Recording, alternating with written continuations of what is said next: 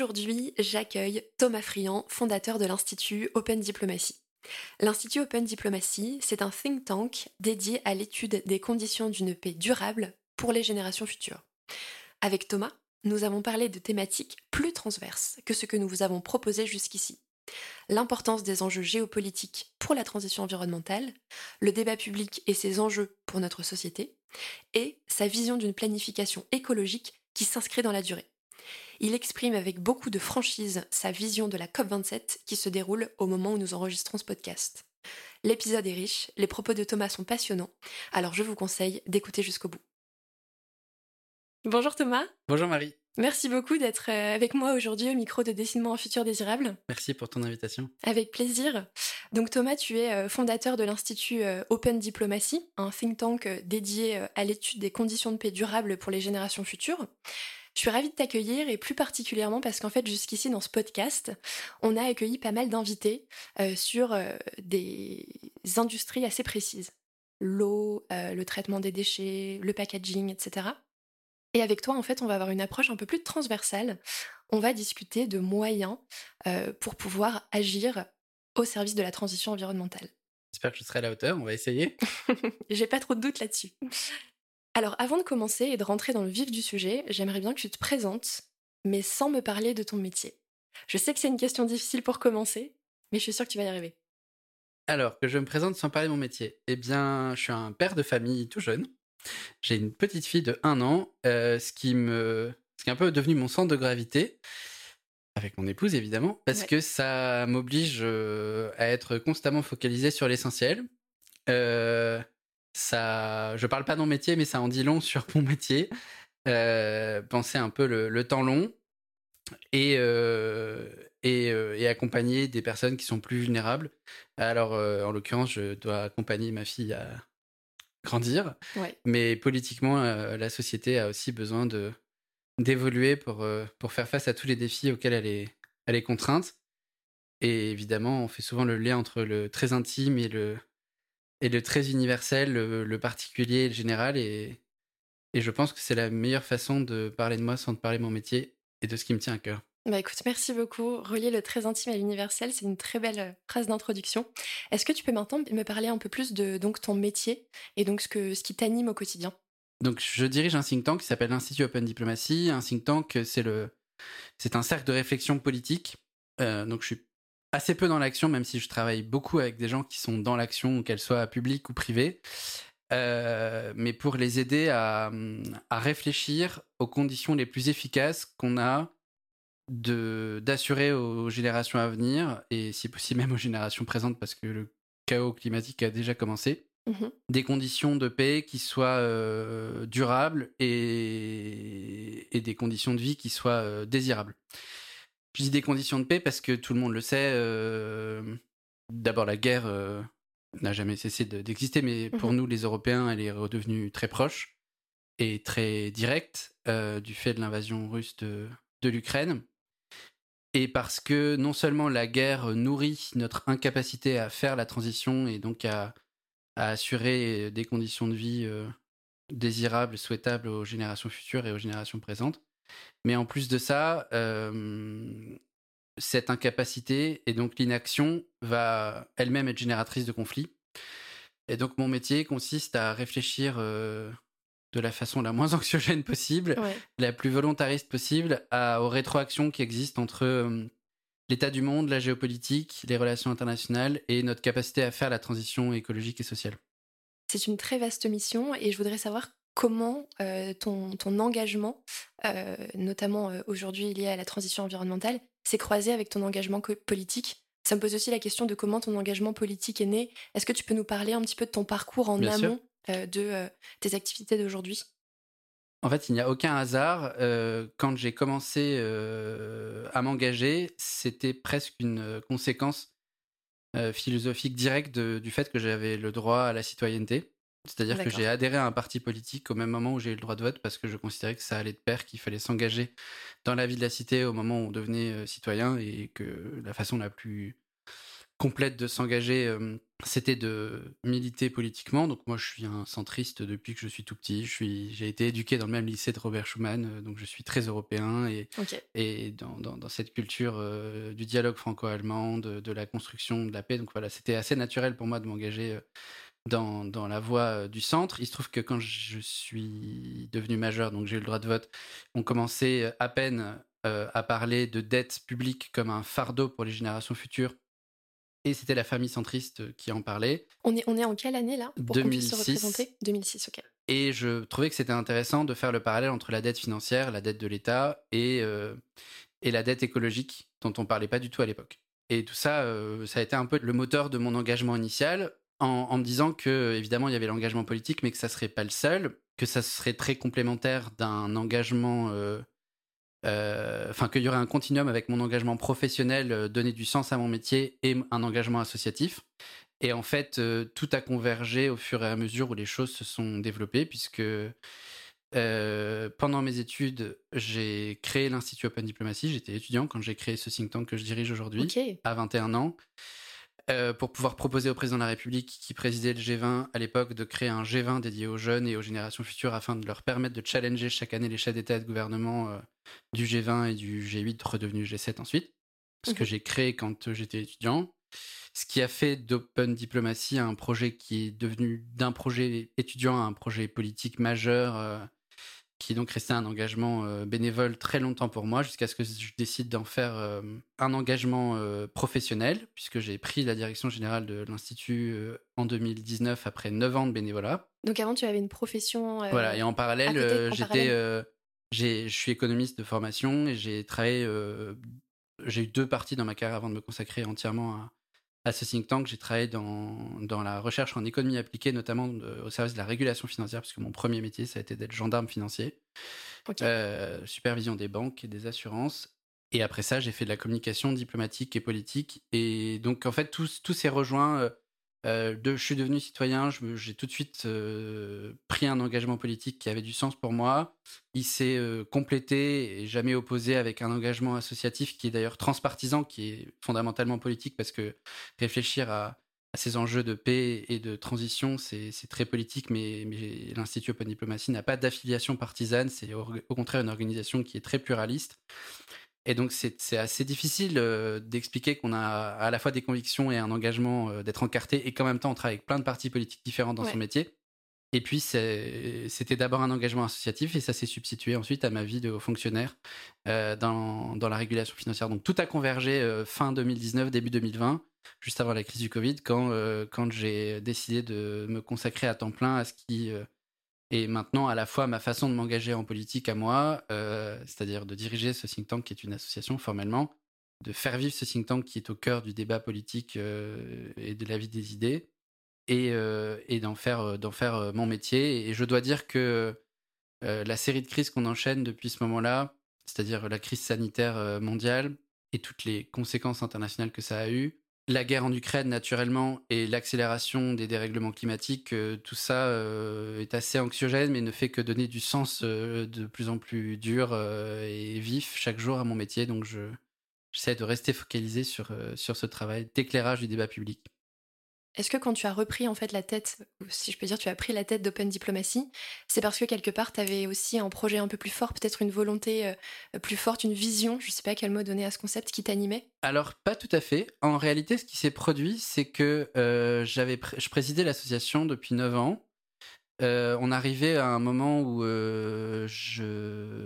j'avais prévu de m'arrêter, de m'engager bénévolement parce que parce que 9 ans d'engagement bénévole euh, de très haute intensité, c'est assez fatigant. Euh, c'était le moment de la présidence française du G7, euh, donc je présidais à nouveau le G7 des jeunes sous le patronage du président de la République.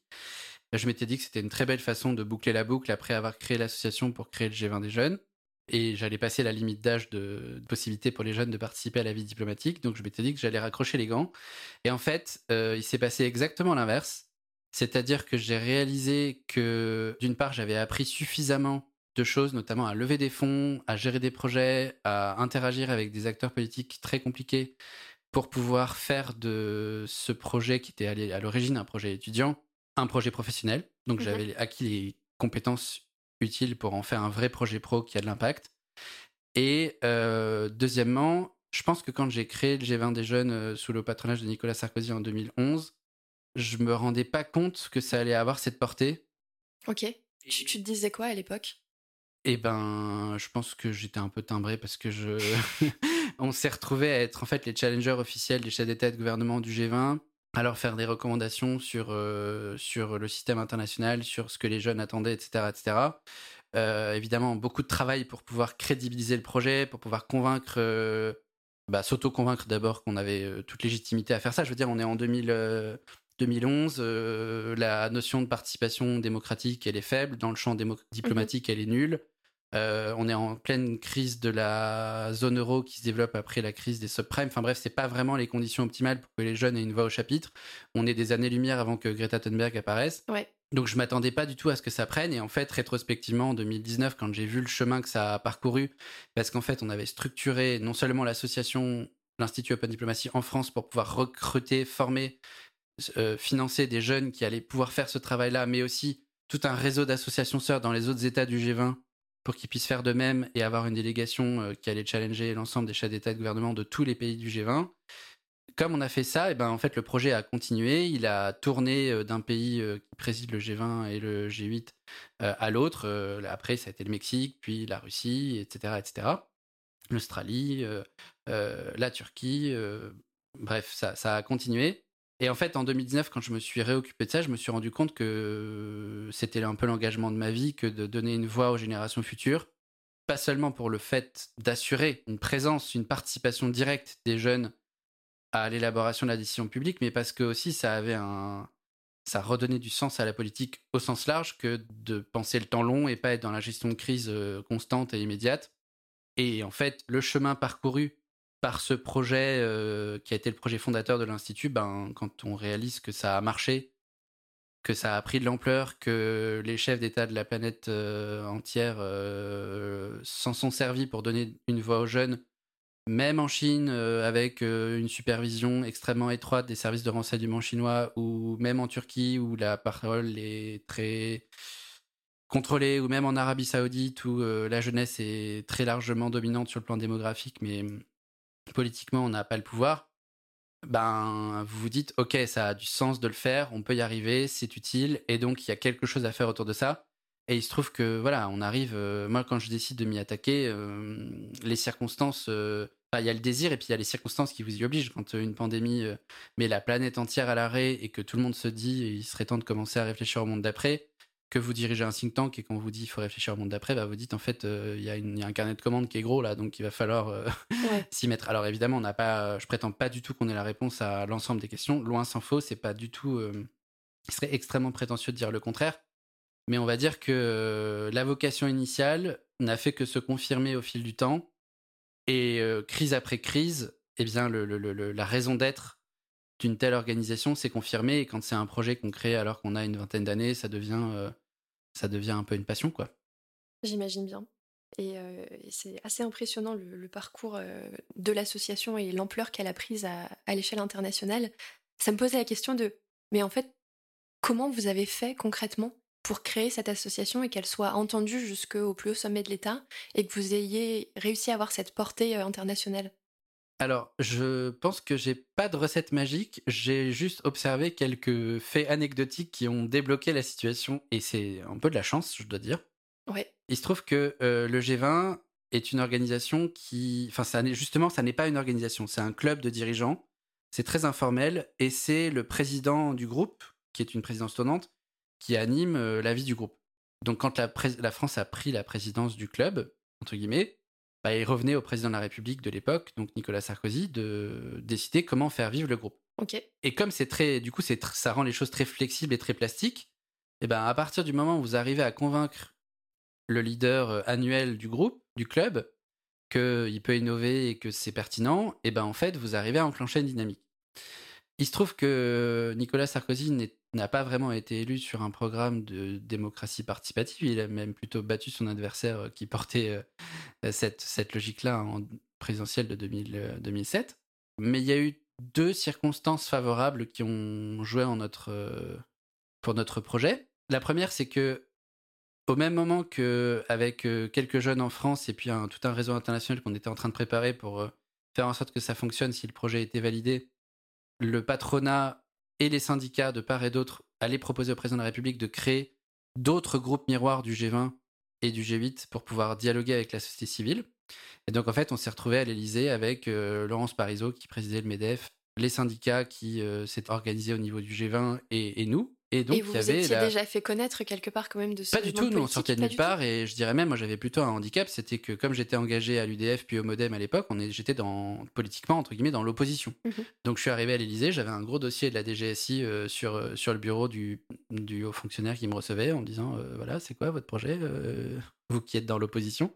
Il savait tout sur moi évidemment. C'est très rigolo, mais c'est tout à fait normal parce que c'est ça donne accès quand même à des informations et à des personnalités qui pour lesquels il vaut mieux être euh, respectable. Mmh euh, mais comme il y avait cette espèce d'effet d'élan de la société civile qui voulait contribuer à la gouvernance économique mondiale et à son aptitude à anticiper les risques, à prendre en compte les enjeux des employés, des salariés, des travailleurs, de leurs décisions et euh, l'impact que ça allait avoir sur les entreprises. Et pour nous, ce qui nous concerne, la voix des générations futures dans un contexte où l'emploi le, des jeunes était un très très très un sujet d'une très très grande préoccupation à ce moment-là, hein, je rappelle, euh, en macroéconomie, on sait assez naturellement que les premières victimes des crises, euh, c'est généralement les, les, les, plus jeunes.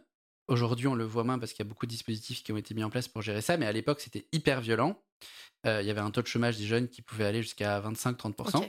Donc la voix des jeunes était attendue, si j'ose dire. Donc on est arrivé à 3, et moi je ne m'attendais pas à ce qu'on arrive à 3, et donc on, on avait l'effet de vague. Et puis il y avait une deuxième circonstance favorable, c'est qu'il y a évidemment le chef de l'État qui décide s'il prend, s'il prend pas, mais il était entouré de deux personnes très bienveillantes que je connaissais pas du tout, qui ont trouvé ça suffisamment bien ficelé et, fiable pour, que, nous faire confiance, alors que j'avais créé l'association pour ça, donc on n'avait pas de track record, quoi. Euh, en l'occurrence, il s'agit d'une personne que j'affectionne beaucoup, qui s'appelle Pierre-Christian Sokoja, à qui je voudrais rendre hommage à travers ce podcast, qui est maintenant ambassadeur de France au Paraguay, et qui était le secrétaire général adjoint de la présidence française du G20 et du G8 et qui a dit ben ok ça a l'air bien monté, euh, c'est sérieux, c'est porté par des gens euh, qui sont fiables, euh, donc on va pouvoir leur ouvrir la voie. Et il y avait le président de la République qui avait demandé à un parlementaire de faire le lien avec les acteurs de la société civile qui souhaitaient participer aux travaux du G20 et, et du G8, Monsieur Roubaud qui était député maire de Villeneuve-les-Avignon. Et, euh, pareil, euh, même si c'était un député euh, de la majorité et que moi j'étais engagé dans l'opposition sans me cacher, il trouvait que c'était très pertinent de donner une voix aux jeunes et de les impliquer. Et donc en fait, ces deux personnalités-là qui avaient un rôle dans, dans l'écosystème de décision nous ont aidé à convaincre le chef de l'État que c'était pertinent de donner une voix aux générations futures dans le, dans le format du G20. Et une fois que vous avez fait ça, bah, en fait, ça s'emballe tout seul parce que hum, Derrière, il faut que tous les conseillers diplomatiques de l'ensemble des chefs d'État et de gouvernement du G20 donnent leur accord, ce qu'ils ont obtenu parce qu'en fait, ils trouvaient ça innovant et intéressant. Et comme ce qui a été déterminant, en fait, c'était pas de créer le projet, c'était de le rendre durable. Mmh parce que la présidence du G20 tourne d'un pays sur l'autre. Et donc, en fait, on s'était débrouillé pour créer des associations sœurs dans les autres États du G20 et du G8, de sorte que quand la présidence allait basculer vers un autre pays, ça puisse durer. Et ça, ça nous a permis de pas de faire un one shot, mais de faire quelque chose qui est, durable et qui, malgré les crises financières, malgré les, guerres, les tensions géopolitiques, etc., continue de, de vivre. Là, on, a envoyé euh, quatre jeunes cet été euh, à Jakarta pour euh, le G20 qui se réunit en Indonésie la semaine prochaine, mi-novembre, alors même qu'on ne sait pas si le G20 va continuer d'exister à cause des tensions entre Biden et Poutine. Et euh, au mois de mai, on a envoyé quatre autres jeunes à Berlin euh, remettre leurs recommandations directement au chancelier Scholz avec leurs homologues étrangers euh, sur, sur tous les sujets qui nous intéressent. Évidemment, au fur et à mesure de, de ces différents événements, il s'est affirmé une, une, chose terriblement durable, c'est l'importance de la crise écologique dans laquelle les jeunes ont un rôle très particulier à jouer. Bien évidemment, j'ai envie de revenir sur la question des jeunes. Euh, comment toi, t'as perçu euh, l'arrivée de ces réflexions auprès des jeunes depuis 2011 jusqu'à aujourd'hui? On, entend que ça s'est accéléré, etc. Est-ce que toi, c'est quelque chose que t'as perçu? Qu'est-ce que tu perçois aujourd'hui par rapport à l'époque? Ah, Bien sûr que je l'ai perçu parce que je pense que j'étais en plein dedans. Hein, euh, quand je le disais tout à l'heure, quand j'ai créé le, le, G20 des jeunes, j'avais 22 ans.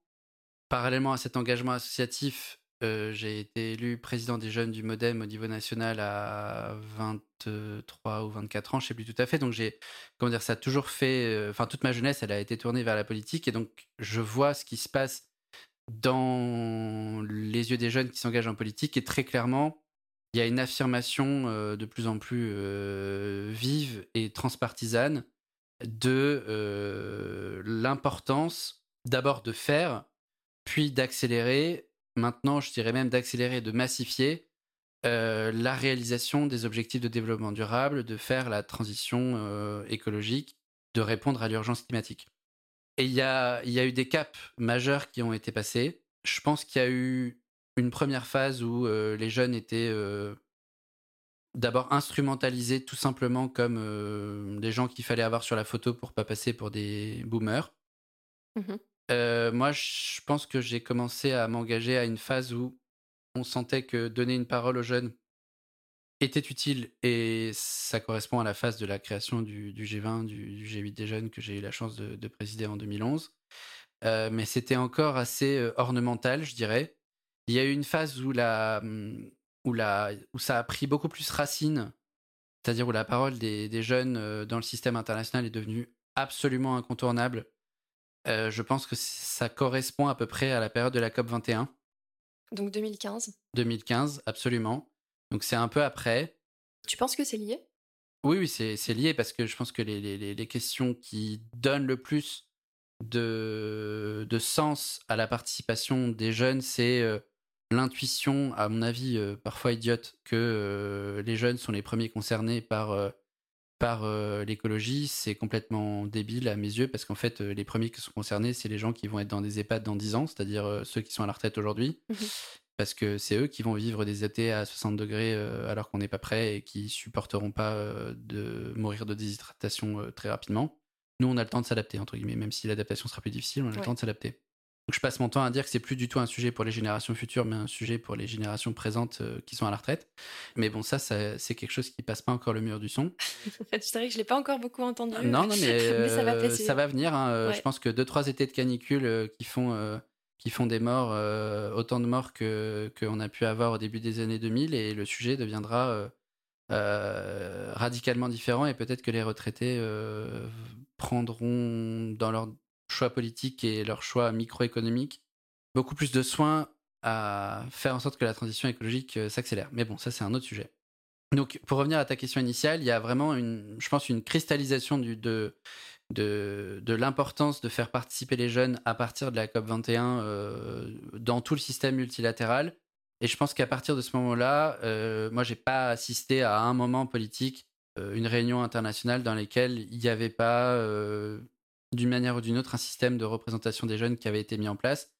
Il se trouve que pendant toute la phase que je viens de décrire, le G20 des jeunes que j'ai eu la chance de créer avec l'Institut Open Diplomacy a vécu. Et donc on a pu être témoin aussi de la de la montée en puissance de, de ce G20 des jeunes qu'on appelle le Y20 comme 20, mmh pareil en format G7, qui se matérialise de façon très concrète, c'est-à-dire que eh ben, quand on a créé le G20 des jeunes sous le patronage de Nicolas Sarkozy, on n'a pas pu voir le chef de l'État directement, on a pu voir tous ses conseillers, on a pu échanger avec différents ministres, etc.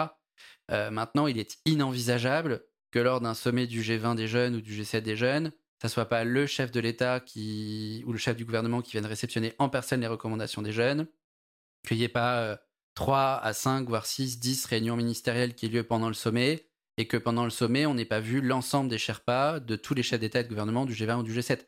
Aujourd'hui, c'est devenu une, euh, un must-have en fait. Il n'y a plus de. Comment dire ça C'est un lien qui, est, qui est devenu très organique. Et ça, je pense que c'est à la fois un très bon signe, parce que ça veut dire que c'est de moins en moins cosmétique, c'est de plus en plus politique et c'est une bonne chose. Et en même temps, ça n'a pas forcément, si on est très honnête avec nous, radicalement fait changer la donne, puisque on n'observe pas. Euh, Sur l'impact en fait de, ces recommandations, euh, qu'est-ce que toi tu peux en dire? En toute euh, transparence. En toute objectivité, je pense qu'il faut être extrêmement modeste sur la chose. On voit d'une Première chose, c'est qu'on a installé, on a, parmi d'autres, hein, mais, mais, au niveau du G20, ça veut dire quand même au niveau des, des, économies les plus puissantes de la planète, un rituel qui consiste à donner une voix aux jeunes. Donc, en tant que tel, c'est bénéfique. Mais ça, euh, c'est bénéfique, mais c'est bénéfique si ça a un impact. Donc il fallait le faire, mais c'est une condition nécessaire, mais pas suffisante. Quand on regarde l'impact que ça a pu avoir, je pense qu'il y a eu des petits impacts, enfin petits. Sur certains sujets, c'est très très important. Je me rappelle quand j'ai accompagné, puisque je, je, truste pas le siège des jeunes tous les ans, je, suis plutôt un peu le coach de l'équipe de France maintenant. quand je suis allé en, avec les jeunes en 2014 à Sydney pour le G20, il y avait toute une bataille sur la neutralité du net sur le fait qu'on n'allait pas moduler le débit euh, d'Internet en fonction euh, du type d'abonnement que vous achetez pour avoir plus ou moins accès à différents sites Internet. Ça, c'est une bataille sociale et sociétale majeure et sur laquelle on a euh, beaucoup pesé en accompagnant les ONG, les associations, les think tanks et les gouvernements qui se battaient pour préserver la neutralité du net à l'échelle internationale alors que ce n'était pas du tout une évidence. Donc il y a des petites victoires comme ça qui sont si j'ose dire, auxquels on contribue parce qu'on ajoute de la pression politique au bon endroit. Je pense pas qu'on puisse se les attribuer, mais on, y contribue. Mmh Et puis après, euh, il y, a des très belles avancées comme ça. Je pense aussi que sur les questions d'égalité entre les femmes et les hommes, on a, euh, on a, on a réussi à, faire émerger euh, ce sujet-là dans le format G7 où il n'était pas trop traité. Et puis il y a eu une ambition de plus en plus forte sur, sur ces questions-là. et maintenant, c'est devenu un, un sujet constant. Mais si on prend le sujet environnemental, puisque c'était peut-être là le, nœud de la conversation, moi je suis très amer. Je me rappelle quand j'ai créé le G20 des jeunes en 2011, euh, on était quasiment au même moment que la catastrophe de Fukushima. Et donc, j'arrêtais pas de d'écrire à tous les conseillers possibles euh, dans les différents ministères à l'Élysée euh, qu'il fallait absolument une réunion d'urgence des ministres de l'environnement du G20 ou des ministres de l'énergie pour pouvoir se doter de mécanismes de gestion de crise international par rapport à ce type de catastrophes qui euh, ont des retombées mondiales et qui aussi créent beaucoup de défiance sur le nucléaire, alors qu'on a besoin du nucléaire pour faire la transition énergétique. Et on sait, par exemple, qu'en Allemagne, des, un des éléments qui a conforté Angela Merkel à arrêter définitivement, enfin à ralentir, voire arrêter le programme nucléaire allemand, c'est la catastrophe de Fukushima. Donc on plaidait pour qu'il y, ait une réunion des ministres de l'Environnement du, du, G20, et ça n'a pas eu lieu. Et il n'y en a jamais eu avant, euh, le G20 euh, de Saka en 2019. C'est absolument lunaire que les ministres de l'Environnement du G20 ne se soient pas parlé avant 2019. Effectivement, même dans le contexte de la COP 21. Voilà, donc il y a eu des échanges euh, qui ont permis dans certains groupes techniques du G20 en amont de la, de la COP 21 à Paris, notamment pendant la présidence turque du G20 en 2015, mais il n'y avait pas de réunion des ministres de l'environnement pour préparer tout ça. Or, on sait que aujourd'hui, d'ailleurs, on est en pleine COP 27 de Sharm el euh, on sait qu'une COP ne peut pas réussir si elle n'est pas préparée par un sommet du G20 qui permet au plus haut niveau, c'est-à-dire au niveau des chefs d'État et de gouvernement, d'obtenir des accords qui permettent de débloquer certaines situations. Et la plus difficile d'entre elles, c'est l'engagement euh, des États émergents à accélérer leur, développement tout en renonçant euh, aux énergies fossiles ou en s'en découplant le plus possible. Et c'est probablement une des raisons de l'échec programmé de la COP 27 de Sharm el-Sheikh, c'est que la présence indonésienne du G20 de cette année était absolument pas capable de mettre ce point à l'ordre du jour euh, avec l'Inde, avec la Chine, qui l'année dernière avait complètement fait un blackout sur ça au moment de la COP 26 de Glasgow, alors même que l'année dernière, en, 2010, en 2021, il a fallu la présidence britannique du G7 en tandem avec la présidence euh, italienne du G20, qui co-présidaient tous les deux la COP26 de Glasgow pour aller convaincre euh, un maximum d'États émergents de s'engager sur ces sujets-là avec un succès aussi mitigé que celui qu'on connaît à la COP26 de Glasgow. Mmh Donc euh, tout ça pour dire que nous qui poussons au niveau des jeunes euh, pour que cette transition s'accélère le plus vite possible, notamment qu'on supprime totalement les subventions publiques directes ou indirectes aux énergies fossiles qui, euh, juste pour info, représentent 5900 milliards de dollars par an, c'est-à-dire trois fois plus que ce qu'il ne faut pour réaliser la totalité des objectifs de développement durable des Nations Unies. Voilà, on pousse sur des propositions comme ça.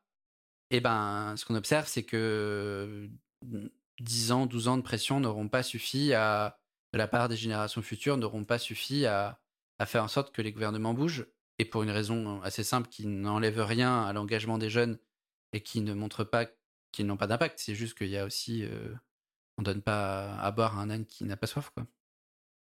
J'avais envie de rebondir sur justement, tu parlais de la COP 27 et tu soulignais le fait que, bah, en fait, on pouvait présumer en amont que ça n'allait pas donner l'effet escompté.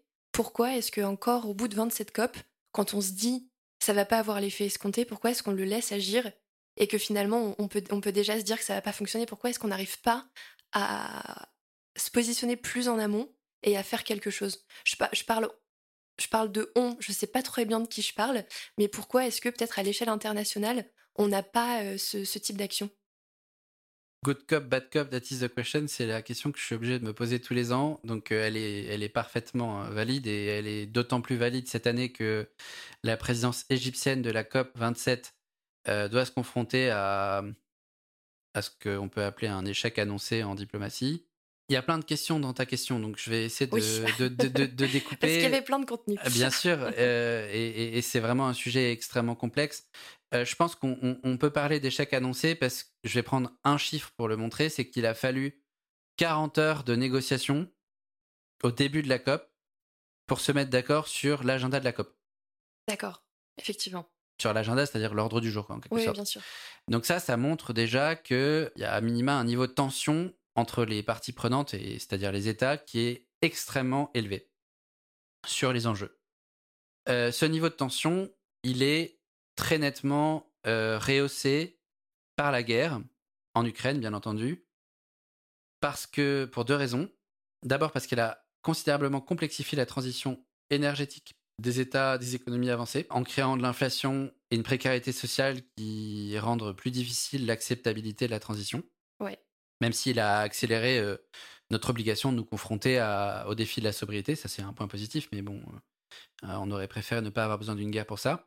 Et aussi parce qu'elle a généré une précarité, notamment alimentaire, voire une insécurité alimentaire, voire des famines mortelles dans beaucoup d'États de la planète, qui rendent la question de la lutte contre les dérèglements climatiques secondaire aux yeux de nombreux États, qui, qui par ailleurs font porter le chapeau à la demande de la Russie ou pour des relents anticoloniaux aux États occidentaux en mode vous êtes responsable de ce qui se passe en Ukraine et de l'invasion de la Russie et, euh, et, vous êtes donc responsable de, des famines qui en découlent. Euh, et on parle pas de trucs théoriques, hein, on parle concrètement de potentiellement 18 millions de morts au Sahel d'ici la fin de l'année. Je sais pas si tu te rends compte que c'est 18 millions de morts. C'est euh, énorme. Voilà, c'est la taille d'une guerre mondiale, quoi. Oui, c'est un tiers de la population française. voilà. À peu près. Pour se donner une vague idée de ce que ça signifie il y a quand même 49 pays qui ont été déclarés par le secrétaire général des, Nations Unies comme en état d'insécurité alimentaire très grave depuis cet été. Et donc, tout ça, euh, tout, cet état d'hypertension dans lequel euh, le, système international se trouve, rend les négociations internationales encore plus compliquées parce que, évidemment, les tensions euh, parasitent la discussion sur des sujets qui, en eux-mêmes, sont extrêmement compliqués. Et je dis en eux-mêmes parce que, et là, il y a deux points que je voudrais euh, aborder pour terminer de répondre à ta question. Il y a euh, les sujets qui ont été discutés euh, régulièrement au niveau de la COP, c'est-à-dire essentiellement l'atténuation des dérèglements climatiques, c'est-à-dire la réduction de nos émissions de gaz à effet de serre, avec des engagements qui devaient être présentés État par État, des engagements volontaires l'an passé à la COP26 de Glasgow et très clairement, il en est sorti que ils ne sont pas à la hauteur des objectifs de l'accord de Paris sur le climat, c'est-à-dire de limiter euh, le réchauffement moyen de la température de la surface de la Terre à plus 1,5 degré. On est plutôt dans des scénarios euh, catastrophes à plus 3, plus 3,5 euh, degrés. je rappelle juste pour le record que au-delà de plus 3 degrés, on n'est pas capable de faire la météo. Mmh c'est-à-dire que les phénomènes physiques deviennent imprévisibles. Ne pas savoir faire la météo, ça veut dire pour nous qui sommes des gens simples, ne pas savoir comment on doit s'habiller le matin. Pour un agriculteur, ça veut dire ne pas savoir quand il doit semer et donc ne pas pouvoir nourrir la population. Pour euh, un avion ou une voiture ou un transport, ça veut dire ne pas savoir s'il va avoir des intempéries qui veulent l'empêcher de circuler. Bref, c'est de l'incertitude et de l'instabilité à tous les niveaux de la société. Il n'y a rien de pire que l'incertitude en économie. Et il n'y a rien de pire qu'une telle inquiétude au niveau sociétal. Je laisse imaginer le chaos social que ça représente d'être même pas capable de faire la météo. Mmh dire la, la, société est fondée sur notre capacité à juste savoir quel temps il va faire au moins dans les trois mois qui viennent. Quoi. Or, à plus 3 degrés, on n'est plus capable de faire. Donc, euh, première chose, c'est qu'il y, a des échecs cumulés qui font qu'on est toujours dans ce débat de comment on peut accélérer la réduction des émissions de gaz à effet de serre. Il faut être très simple. Hein. Il, y a, un peu y a un peu trois camps. Il y a le camp euh, des États occidentaux qui, bon an mal an, ont fait une partie de l'effort, peuvent faire mieux, mais représentent, en tout cas pour les Européens, une part euh, de moins en moins grave du problème. Il y a les États émergents qui ont une aspiration tout à fait légitime à sortir des milliards de gens de la pauvreté, mais qui le font sans renoncer aux énergies carbonées et donc aux énergies fossiles, et donc qui ne prennent pas leurs responsabilités euh, en matière de dérèglement des émissions de gaz à effet de serre. Et là, il faut être très clair, même quand on prend les émissions cumulées par tête, euh, les responsabilités sont, sont de plus en plus du côté des États émergents. Je veux dire, aujourd'hui, la Chine représente 30% des émissions de gaz à effet de serre, c'est-à-dire plus que les États-Unis et l'Europe entière ensemble. Quand on prend les émissions par tête, c'est à peu près équivalent. Euh, un Chinois, c'est 9 tonnes de CO2 par an, un Français, c'est 10. Et quand on prend les émissions cumulées, euh, y compris les émissions cumulées par tête, c'est-à-dire avant euh, l'ère pré-industrielle, on est à un niveau de responsabilité qui est différent. Et pourtant, la Chine reste dans le camp des États développés et réclame des financements pour s'adapter, etc., etc alors qu'elle réclame aussi d'être la deuxième puissance économique mondiale. Donc il y a un blocage géopolitique. Et puis il y a un troisième camp, qui est le camp de ceux qui sont déjà dans la mouise, si j'ose dire, parce que c'est les États qui sont à la fois les moins responsables des dérèglements climatiques parce qu'ils émettent le moins, mais c'est en même temps les États qui en souffrent le plus parce que c'est ceux qui sont directement euh, concernés par les, conséquences physiques des, dérèglements climatiques qui sont déjà dramatiques euh, dans certaines zones du monde. Tu, tu, penses au Pakistan par exemple? Le Pakistan fait partie, euh, on sait que 30% de la population pakistanaise vit les pieds dans l'eau aujourd'hui, mais je pense d'abord et avant tout aux îles, aux États insulaires qui représentent rien de rien dans les émissions de gaz à effet de serre mondiales et qui vont littéralement disparaître à horizon 5, 10, 15 ans c'est-à-dire disparaître de la carte de la planète. Voilà, donc il y, a cet effet de tension où euh, les acteurs se renvoient la balle. Et moi, je pense qu'il y a un vrai euh, sujet qui est le comment est-ce qu'on arrive à réengager les États émergents sur une trajectoire de développement de leur économie qui est décarbonée, leur faire prendre des raccourcis dans leur modèle de développement, ce qu'on est capable technologiquement de faire et financièrement de faire, mais encore faut-il qu'ils l'acceptent. Et là où ça pose problème, c'est pour ça que j'étudie à la fois la géopolitique et les, et les, et les enjeux climatiques, c'est que euh, tout ce qui vient parasiter euh, ça, c'est leur, euh, leur désir d'imposer un nouvel ordre mondial. La Chine a quand même exprimé de façon très explicite le fait qu'elle voulait subvertir avec la Russie l'ordre international, donc tirer au maximum profit de cette situation de tension. Et là, on a un problème. Et puis, il y a un dernier, dernier point, c'est qui parce qu'il a été mis à l'ordre du jour enfin cette année à la COP, c'est ce qu'on appelle les pertes de dommages, c'est-à-dire tous les mécanismes financiers qui doivent compenser euh, si tant est que ça soit possible de compenser ce, type de dégâts, les pertes euh, dramatiques qu'ont déjà subi, encaissées les États les plus vulnérables. Et on parle de, sommes financières qui sont astronomiques, qui sont une compensation financière, mais qui moralement ne compenseront jamais euh, les, choses, les, destructions qui ont été engendrées par les dérèglements climatiques et donc qui d'une certaine manière crée encore une forme de dette morale envers euh, certaines populations. Donc je pense que voilà, cette COP27, elle, on peut la, lire comme un risque de d'échec annoncé, parce que vu l'état d'hypertension internationale dans lequel on se trouve, vu les rivalités géopolitiques qui parasitent la faculté, euh, notre possibilité de coopérer avec les émergents pour, les aider à prendre une trajectoire de développement qui soit bas carbone, et vu le coût financier que représente euh, le dédommagement des États qui ont déjà subi des catastrophes climatiques, il va être extrêmement difficile d'obtenir des accords ambitieux et sérieux. Et ça, ça va ajouter de l'échec à l'échec. Et tout ça, ça provoque du cynisme et du désengagement chez beaucoup d'acteurs. Merci Thomas. J'ai envie maintenant qu'on parle du débat public euh, et de transition environnementale. C'est un sujet sur lequel tu es très engagé depuis longtemps. Quand j'ai réfléchi en fait et préparé cette interview, je me disais que le débat public finalement, c'est la façon pour un peu monsieur, madame, tout le monde de pouvoir se rattacher à des sujets, essayer de comprendre des sujets qui quelque part nous dépassent. C'est la définition que j'en ai, j'imagine que la tienne elle est tout autre, mais j'aimerais bien pouvoir avec toi discuter de ce sujet. Euh, c'est quoi les inconvénients, c'est quoi les limites, comment il est utilisé aujourd'hui? Mais ma première question, c'est concrètement, quelle est ta définition à toi du débat public? J'aime bien ta définition du, du, débat public et je l'adopte telle qu'elle parce que je pense que c'est une très, très jolie façon de, de poser les termes du sujet.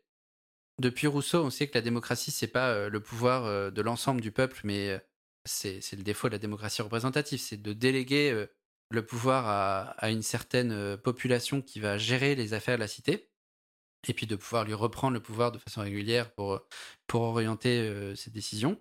Mais ce c'est pas parce qu'on a inventé la démocratie représentative que les citoyens sont pas des responsables politiques à part entière. Pour moi, chaque citoyen est un responsable politique à part entière. C'est pas un responsable politique qui gouverne ou qui légifère, mais il fait des tas de choix. Il épargne, donc il choisit où son, où son argent va être investi euh, par sa banque ou par son assurance. Il consomme, donc il choisit euh, quel type de, d'entreprise euh, il rémunère. Et évidemment, il choisit quel type de produit ou de service il consomme. Il s'informe et donc il, il développe plus ou moins de, de connaissances pour pouvoir faire des choix éclairés et transmettre ses connaissances aux générations futures.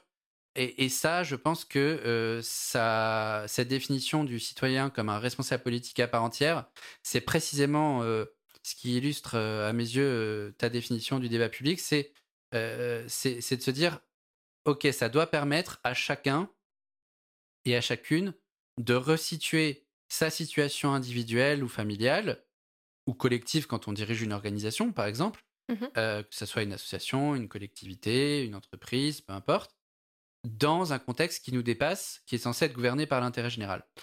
Et pour moi, la qualité du débat public, c'est probablement euh, ce qu'il y a de plus précieux en démocratie. Et je voudrais prendre un, exemple pour euh, conclure sur, euh, sur, sur cela et, souligner l'importance de ta question. au moment où on enregistre ce podcast, c'est le résultat des élections de mi-mandat aux États-Unis. Oui, les midterms.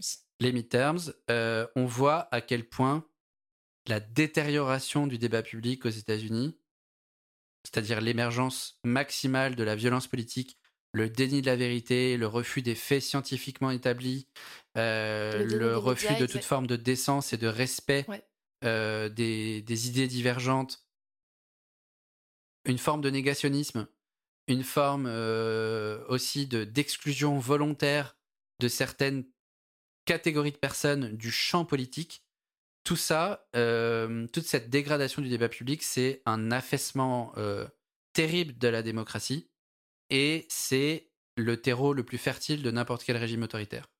Et donc, quelles que soient les formes institutionnelles dans lesquelles la démocratie s'exerce, que ce soit une monarchie parlementaire, une république présidentielle ou une république parlementaire, peu importe, quand le débat démocratique est, est un encéphalogramme plat, on peut assez euh, rapidement imaginer une mort cérébrale de la démocratie et ça c'est très très très dangereux. Et euh, là, tu nous parlais donc de l'exemple euh, américain. Comment tu perçois aujourd'hui, toi, l'état du débat public aujourd'hui en France? Je suis assez pessimiste pour, disons, trois raisons.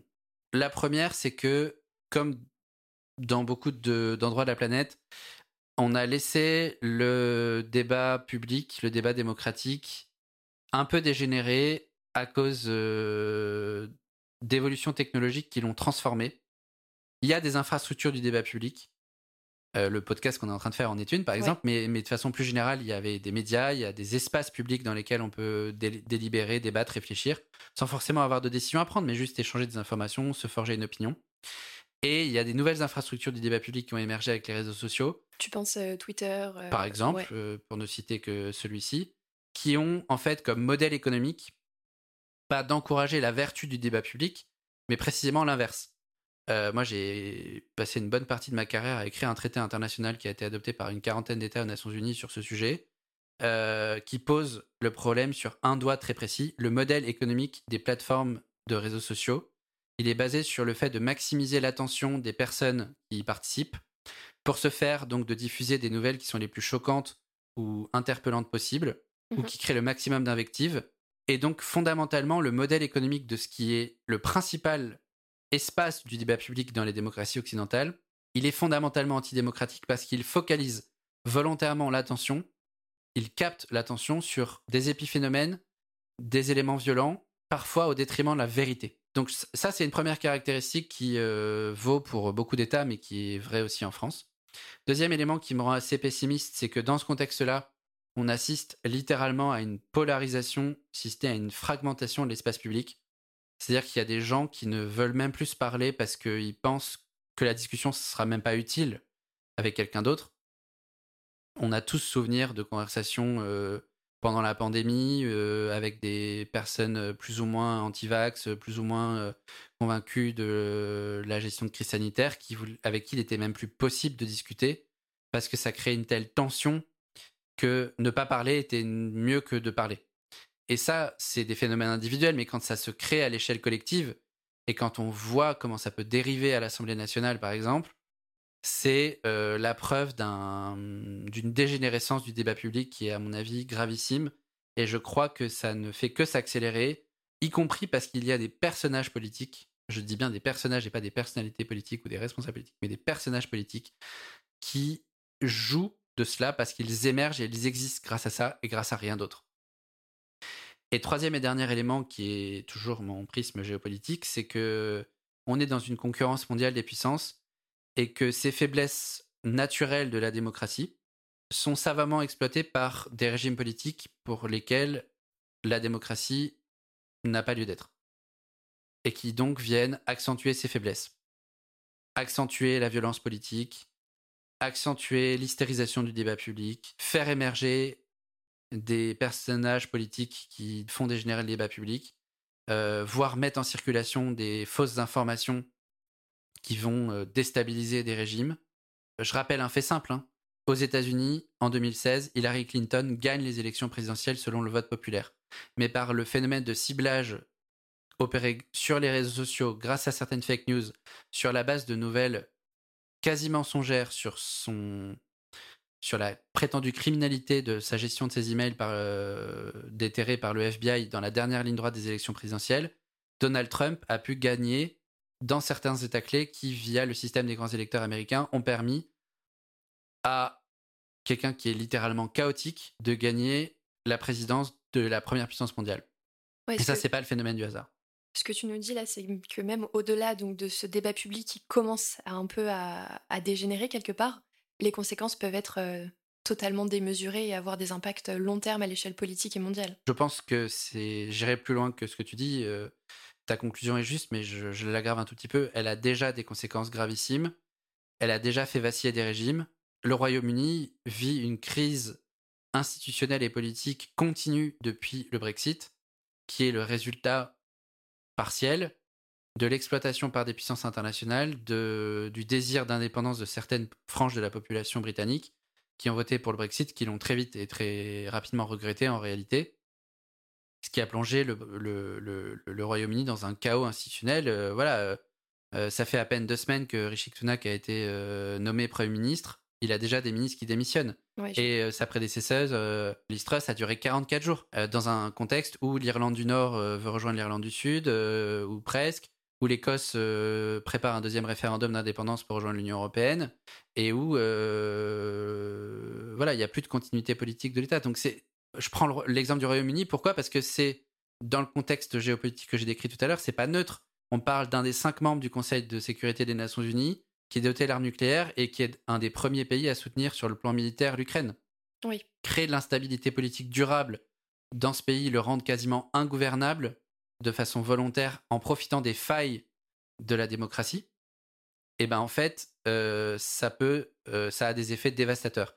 Et, ça en a notamment sur l'idée même de démocratie.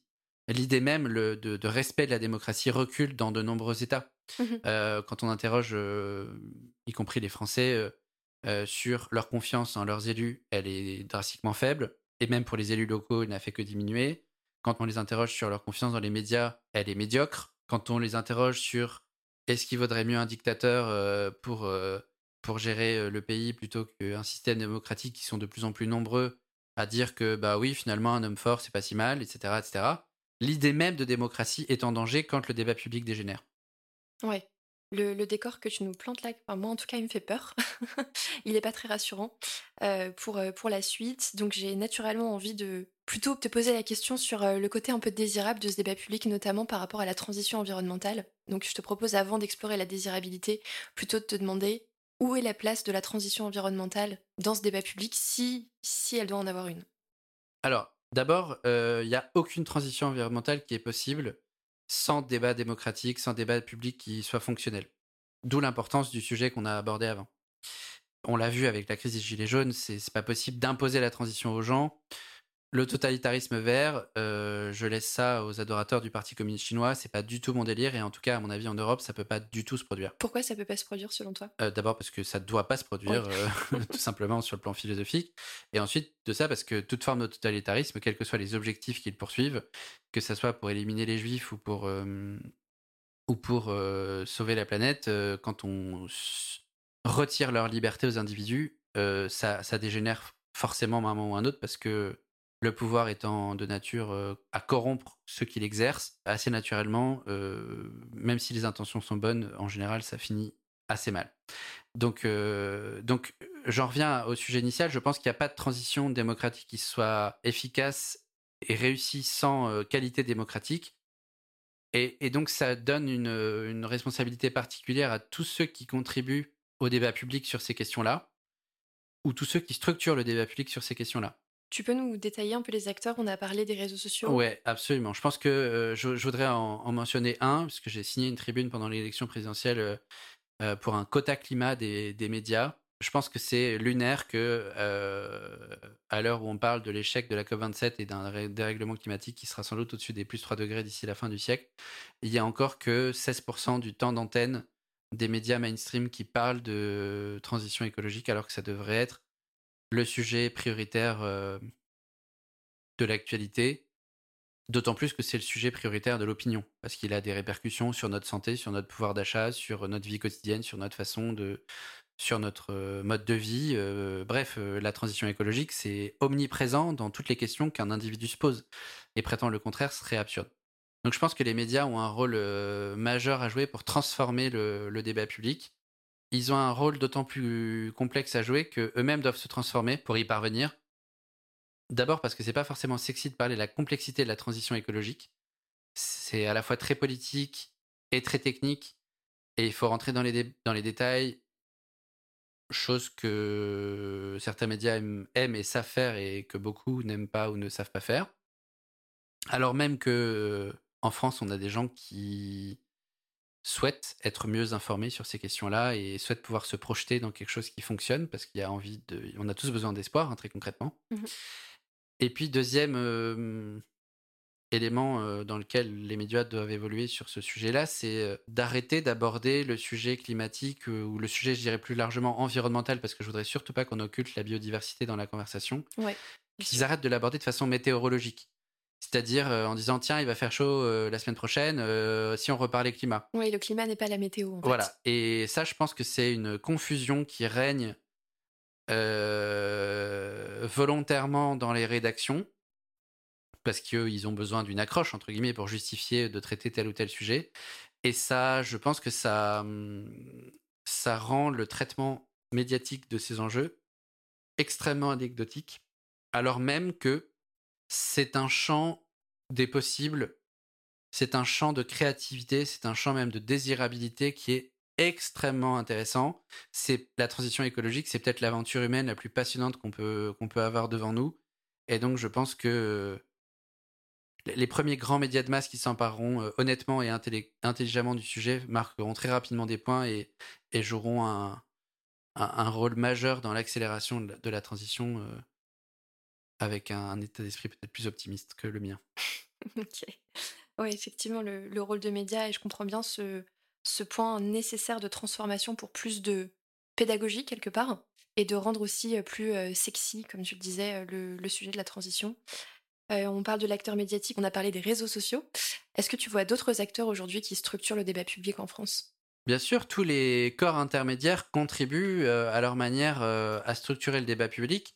Je vais prendre un exemple. Hein. Une des activités les plus importantes euh, que l'on mène avec l'Institut Open Diplomacy, c'est d'organiser les rencontres du développement durable, qui sont un événement euh, gratuit, ouvert au plus grand nombre, destiné au plus grand nombre, qui fait euh, étape dans une région de France différente toutes les semaines entre mi-septembre et fin décembre. Et précisément, notre objectif, c'est d'aller à la rencontre du grand public français pour pouvoir l'aider à se poser toutes les questions euh, les plus importantes, les plus structurantes sur les principaux enjeux euh, de la transition écologique, euh, l'innovation au service de la transition, le développement de l'économie circulaire, la relation qui existe entre la transition numérique et la transition écologique, nos modèles de développement, la notion de sobriété, qu'est-ce qu'on peut mettre derrière, qu'est-ce qui est souhaitable en matière de sobriété, la façon dont on peut décliner à l'échelle territoriale la planification écologique et, les, stratégies de transition.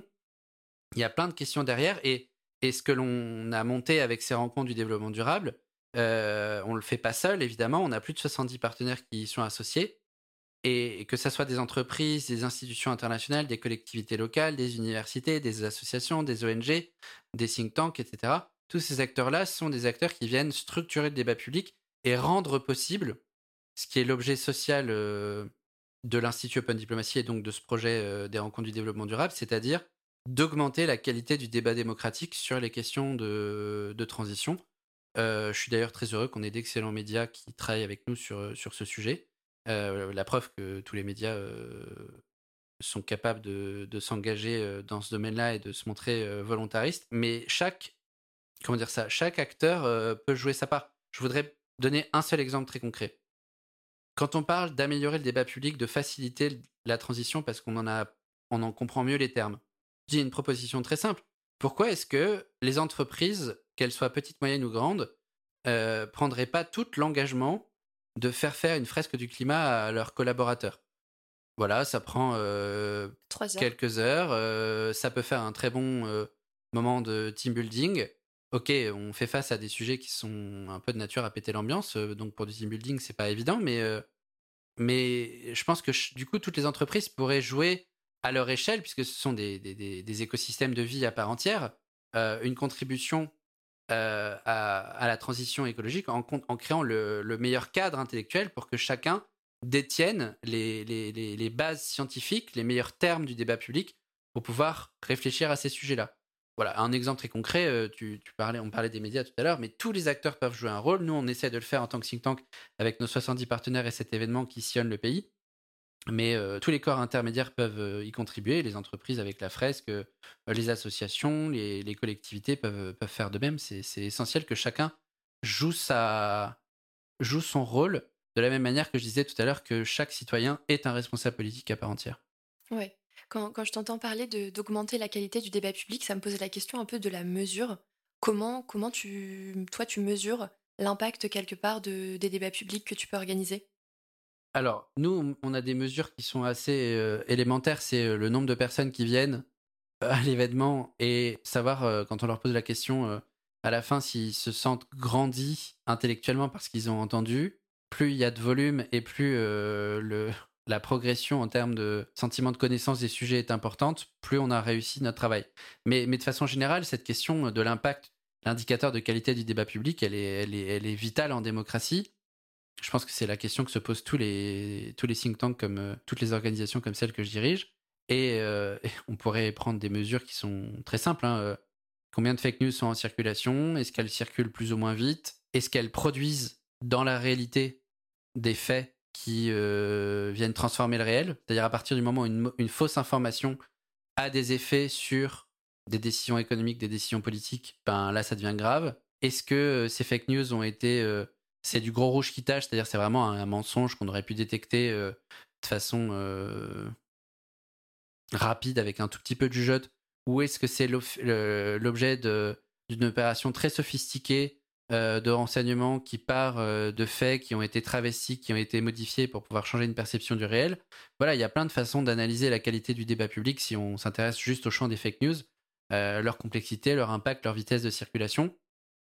Et je dois dire que quand on regarde les 10-15 dernières années, on n'a pas trop trop de, de, de raisons de se sentir mieux dans le débat public français. Je prends un exemple tout simple qui, moi, m'attriste énormément, quelles que soient les personnes politiques engagés qui en ont souffert. La politique, c'est extrêmement ingrat parce qu'il faut beaucoup renoncer à sa vie personnelle, parfois même à sa vie professionnelle pour euh, s'engager pour le collectif. Le nombre de personnes politiques, y compris des gens très simples euh, à l'échelle d'une petite commune, qui subissent des agressions physiques ou psychologiques, n'a fait qu'exploser pendant ces dernières années. Et ça, je veux dire, qui a envie de s'engager en politique Qui a envie de s'engager pour le collectif qui a donc envie de porter la responsabilité de la transition écologique quand, euh, au mieux, vous vous prenez des insultes et au pire, vous pouvez vous prendre euh, une balle dans, dans, la durée. Enfin, c'est là où on en est. Et je pense que sans vouloir dramatiser, parce qu'on n'est pas non plus aux États-Unis où là on a atteint des, situations absolument incroyables. En France, on n'a pas vraiment de quoi se réjouir sur ce sujet et l'hystérisation ne fait que commencer parce que précisément, quand je parlais tout à l'heure des personnages politiques qui se construisent dans l'hystérisation du débat public, il y en a un grand nombre dans le domaine de, de l'écologie. Ouais. Tu vois, j'avais pas imaginé que comme indicateur, on pouvait avoir euh, le taux d'agression. Typiquement, c'est quand même de tristes indicateurs euh, qu'on peut prendre pour mesurer une qualité de débat. J'ai envie de revenir sur euh, une question qu'on a abordée tout à l'heure sur la complexité des sujets. c'est une question notamment que c'est un point notamment qu'on a abordé quand on parlait des médias. Mmh Est-ce qu'à ton avis, on peut mettre n'importe quel type de sujet dans le débat public? Je pense notamment à des sujets très techniques, très scientifiques. Il y a pas mal de débats sur le nucléaire. Quel est ton avis sur le sujet? Est-ce qu'il n'y a pas aussi des, sujets qui nous dépassent un peu? Alors, je pense que il faut admettre qu'il y a des sujets qui sont compliqués. Notamment sur la transition, hein, qui reste. Évidemment, euh, bien entendu, euh, d'abord et avant tout sur, euh, sur la transition, parce que c'est, c'est, très technique. Mais je pense que la plupart du temps, les gens qui invoquent le sujet de la complexité sont des gens qui ont la flemme de s'emparer de la complexité, alors même que chez les citoyens français, et c'est pas pour rien qu'il y a un tel rejet de, des médias et dans la population, il y a une volonté de mieux comprendre les sujets et de pas avoir le sentiment d'être pris pour des idiots. T'as as lu des études sur ça euh, Ah ben, il y a plein d'études qui sont publiées là-dessus, mais sur, le rejet des médias et, et d'abord et avant tout le rejet des chaînes d'information continue. Mais dans le sens inverse, moi je le vois de façon très positive quand j'ai créé les rencontres du développement durable et que j'ai annoncé à tous mes partenaires qu'on allait faire 100 euh, heures de débat, 50 euh, euh, panels, la première édition sur les 17 objectifs de développement durable de l'ONU, tout le monde m'a dit tu vas saouler tout le monde avec, avec ça, c'est trop, c'est indigeste, etc. Et en fait, on a eu 7900 participants et on a observé que une personne qui s'était inscrite une fois, en moyenne, elle revenait trois fois et le, euh, parce que en fait, euh, on traitait les sujets de façon suffisamment approfondie pour que ça soit digne de son intérêt et donc qu'elle y consacre du temps. Et ce qu'on voit de façon corollaire, c'est que sur euh, Wikipédia, sur YouTube, sur certains réseaux sociaux, ou encore sur des formats médiatiques un peu différents comme les podcasts, et ben quand on rentre dans la complexité des sujets, les formats longs ne sont pas rejetés par le public. Il y a un désir public d'intelligence. Et euh, ce qui est difficile en réalité, ça n'est pas la complexité du sujet, c'est la faculté d'expliciter la complexité, c'est-à-dire de la rendre accessible, évidemment peut-être de la réduire un petit peu, mais de la résumer, euh, de la présenter de façon, euh, schématique, d'en expliquer les liens logiques, de prendre le temps de d'insister sur l'essentiel. Et moi, je trouve que tout ça est faisable il y a des personnes qui font ça de façon magistrale, mais c'est pas le métier. Euh, euh, Valérie Masson-Delmotte, euh, qui est coprésidente du premier groupe du GIEC, qui est donc une climatologue de renommée mondiale, elle passe beaucoup de temps à faire de la pédagogie sur ce climat, mais elle n'est pas journaliste, elle n'est pas payée pour ça. Elle donne du temps de son travail de climatologue pour expliquer ce que ce sont les dérèglements climatiques et vulgariser les choses. Or, en réalité, sur le sujet du climat comme sur le sujet de la biodiversité, mais aussi sur le sujet de la façon dont les entreprises peuvent s'engager, sur la façon dont le gouvernement peut agir à l'échelle locale, la puissance publique locale, euh, euh, nationale ou locale. On, a besoin d'être beaucoup plus dans les détails et c'est possible, c'est souhaitable. Il y a, il y a un exemple qui me fait beaucoup marrer, moi. C'est le, phénomène un peu de gourou autour de Jean-Marc Jancovici. Mhm. Jean-Marc Jancovici, il commence pas une interview médiatique euh, sans dire qu'il n'a pas assez de temps pour parler des sujets et qu'il serait peut-être temps de rentrer un peu dans la complexité des sujets. À chaque fois, ça énerve les journalistes, mais il a fondamentalement raison. Et je connais pas un ingénieur des mines qui a autant de followers sur YouTube que Jean-Marc Jancovici.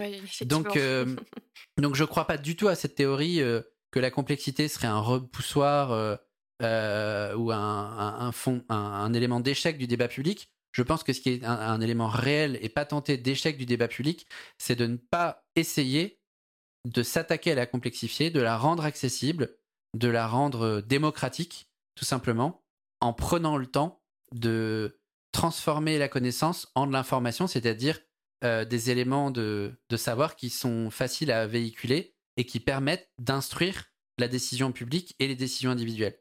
Et ça, c'est le travail, on en revient à l'essentiel, le travail des médias au sens strict, puisqu'un média, c'est un lien entre deux espaces, un espace de connaissance et un qui offre la connaissance et un espace qui a un besoin de connaissance. Et, aujourd'hui, je, je, le dis avec d'autant plus d'humilité que je, je, travaille beaucoup avec les journalistes et j'ai beaucoup d'admiration pour ce métier. En réalité, euh, il y a un énorme effort à faire pour s'emparer de la technicité de ces sujets-là, pour pouvoir les rendre euh, plus accessibles. Je pense que c'est en train de changer parce que la pression monte. Et c'est simple, hein, un média qui ne parle pas des sujets qui intéressent les gens, ben, en fait, il perd son audience. Donc, euh, à mon avis, ils vont s'y mettre dardard. mais il y a quand même un... Dans cette période un peu transitoire où, où les choses bougent, il y a quand même un, effet, un effet délétère qui est que pendant ce temps, eh ben, le débat démocratique sur ces sujets de transition s'affaisse, euh, s'effondre, et parfois commet même euh, l'erreur grossière de mettre, parce qu'on est attaché au principe du pluralisme, de mettre sur le même plateau euh, des opinions contradictoires en ayant encore des climato-sceptiques et des gens qui sont là à expliquer que non, le climat, c'est pas un problème pour faire mousser les scientifiques. Euh, voilà, il y a aussi une responsabilité de la part des journalistes, encore aujourd'hui, bien sûr d'aller vers la complexité, mais d'arrêter de choisir de mettre sur le même plan des arguments qui n'ont même pas la, qui n'ont pas la même validité scientifique, et d'inviter plutôt des personnes qui vont être contradictoires dans la finesse, de jouer l'esprit de la nuance et d'aller en plus en profondeur dans les sujets. Je pense que les médias courageux qui s'attaquent à ça seront euh, d'utilité publique, et, je me réjouis d'avoir vu quand même euh, en cette rentrée politique, on a vu des annonces assez fortes des médias du service public, notamment pour pour faire beaucoup plus d'efforts euh, dans ce, dans ce domaine-là. Heureusement, il y a plein d'autres acteurs, euh, des ONG, des associations, des think tanks, euh, des universités, qui ont compris que le débat public était un peu le, pouls de la démocratie et qui essayent de jouer le, leur rôle en attendant.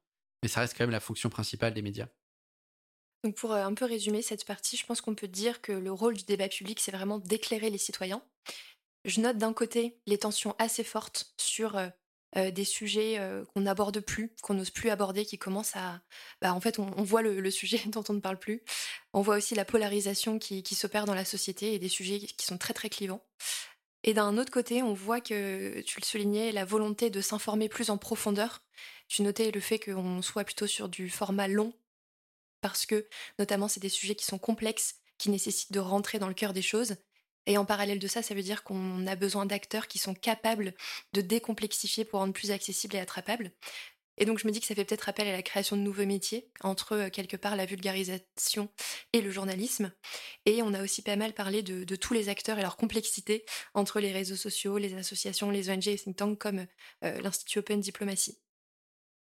J'ai maintenant envie de te parler d'un autre sujet euh, qui est euh, celui de la planification écologique. Alors pourquoi ce sujet? Parce que je sais notamment que tu as écrit euh, sur ce sujet, donc c'est pas un hasard si je te pose la question.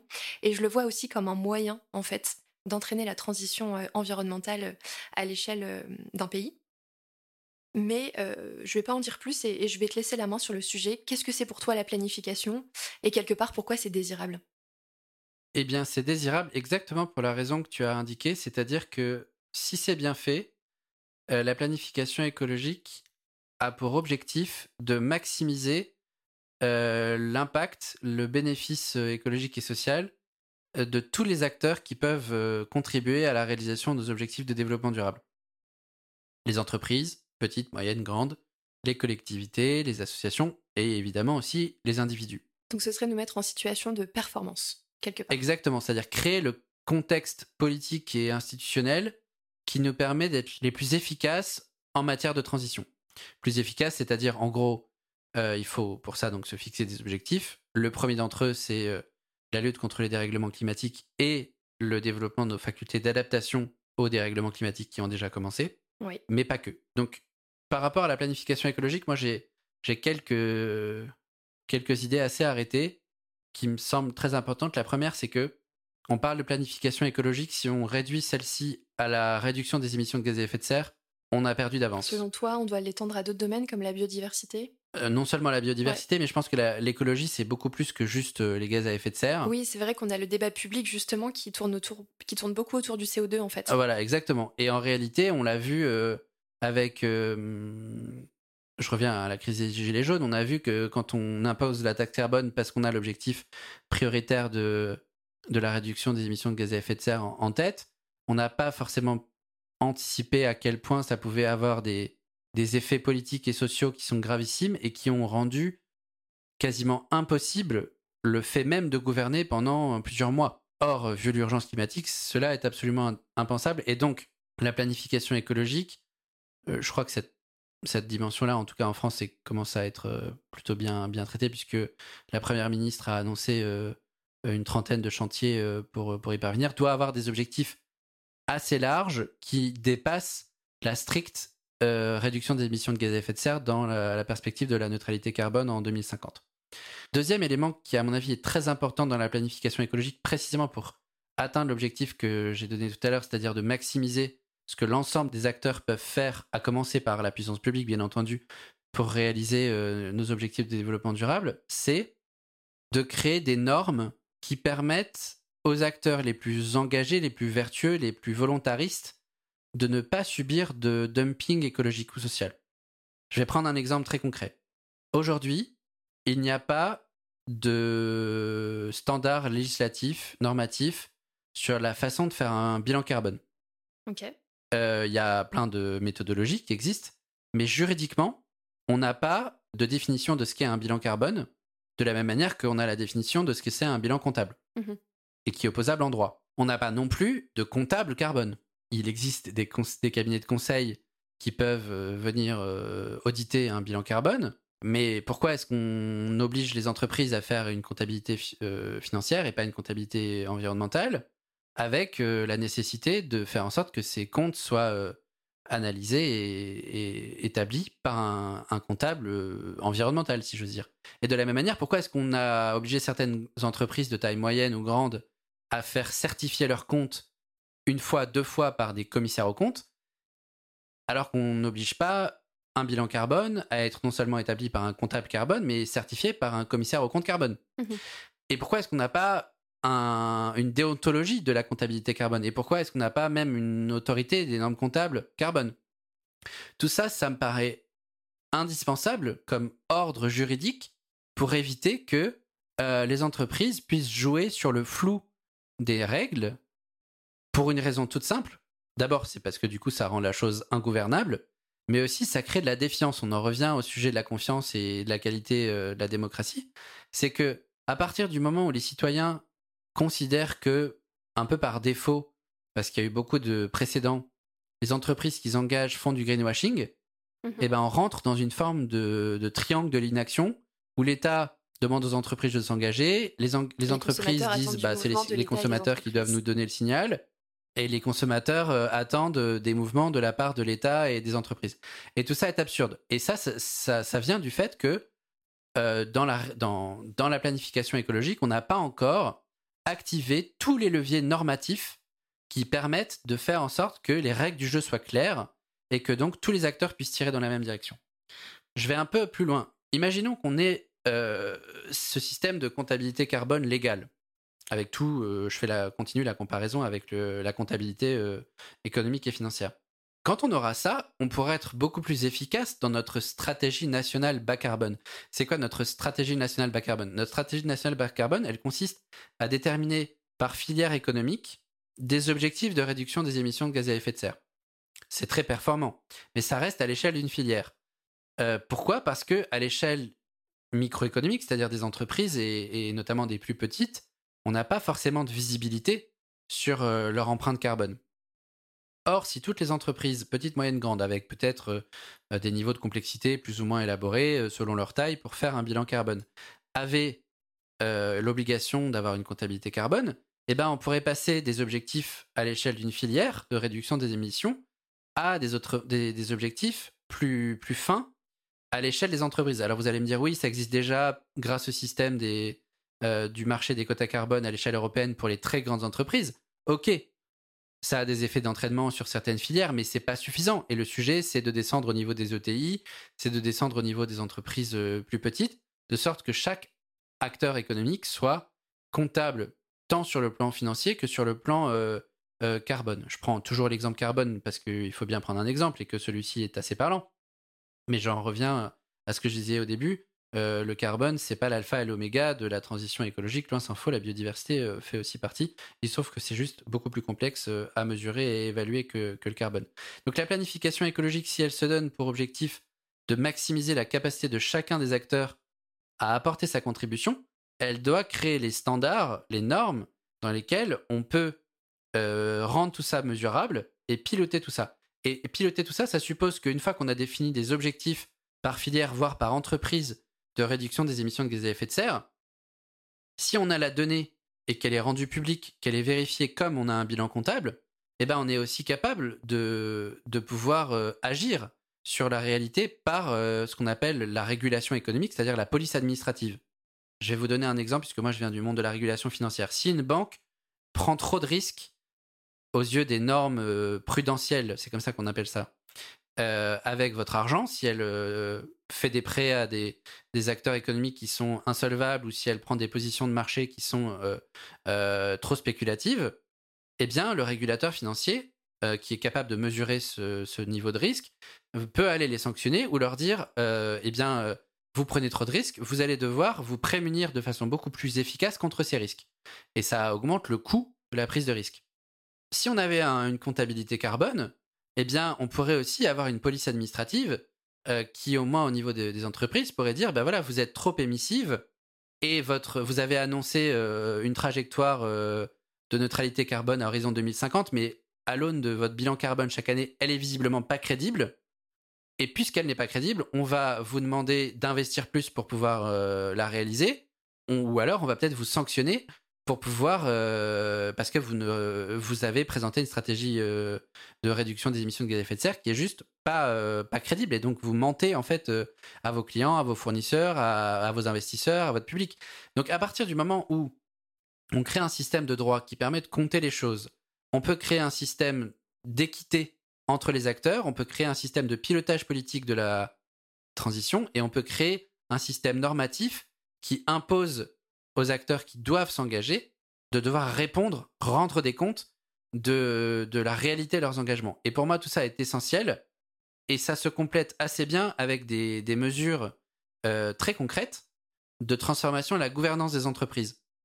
Pour moi, c'est un impératif catégorique que l'entreprise moderne, contemporaine, celle qui veut vraiment euh, être dans la décennie de l'action, euh, comme on dit aux Nations Unies, fasse en sorte que au plus haut niveau de sa gouvernance, on s'engage en matière de transition. Est-ce que là, ça fait écho à des travaux sur la loi Pacte notamment, Par exemple, quand on a créé la loi Pacte et qu'on a rendu possible euh, le fait d'adopter une raison d'être pour donner un sens sociétal et environnemental à l'existence des entreprises qui allaient au-delà de la génération de profit, c'est un premier, un premier élément. Mais au-delà de ça, moi je parle vraiment de, de gouvernance, c'est-à-dire autour de l'objet social, s'assurer que dans les instances dirigeantes, c'est-à-dire l'Assemblée générale, quand il y a des actionnaires, le conseil d'administration, le comité exécutif, dans au moins ces trois instances-là, il y ait de façon obligatoire des dirigeants qui sont responsables et comptables au sens euh, juridique du terme de la réalisation d'objectifs de transition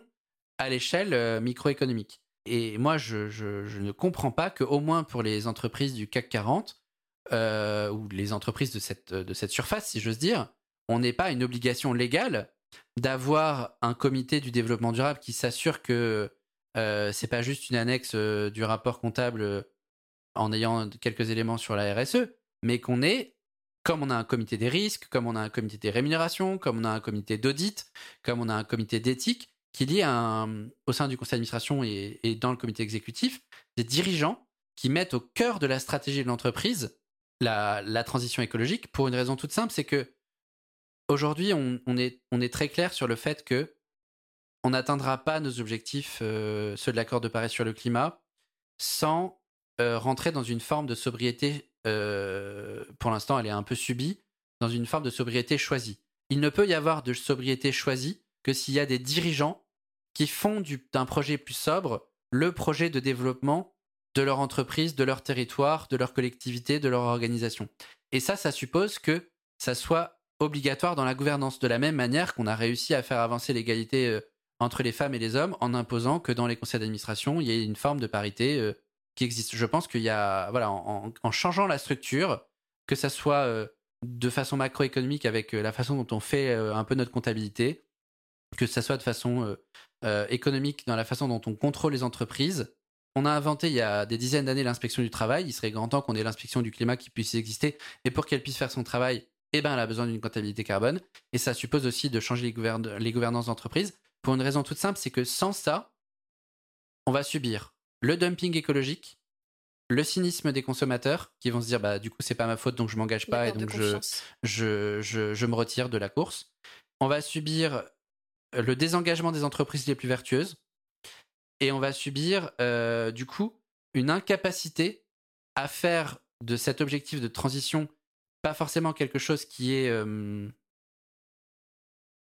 un impératif parce que euh, les conditions physiques nous l'imposent, ce qui est en réalité le cas, mais quelque chose qui vient naturellement parce que ça devient le cœur du projet de toute organisation, y compris de la, de la société, parce qu'on a créé les structures de décision qui font que ça devient le centre de gravité de la décision. Et ça, c'est à mon avis la condition de possibilité d'une transition euh, écologique qui soit réellement désirable.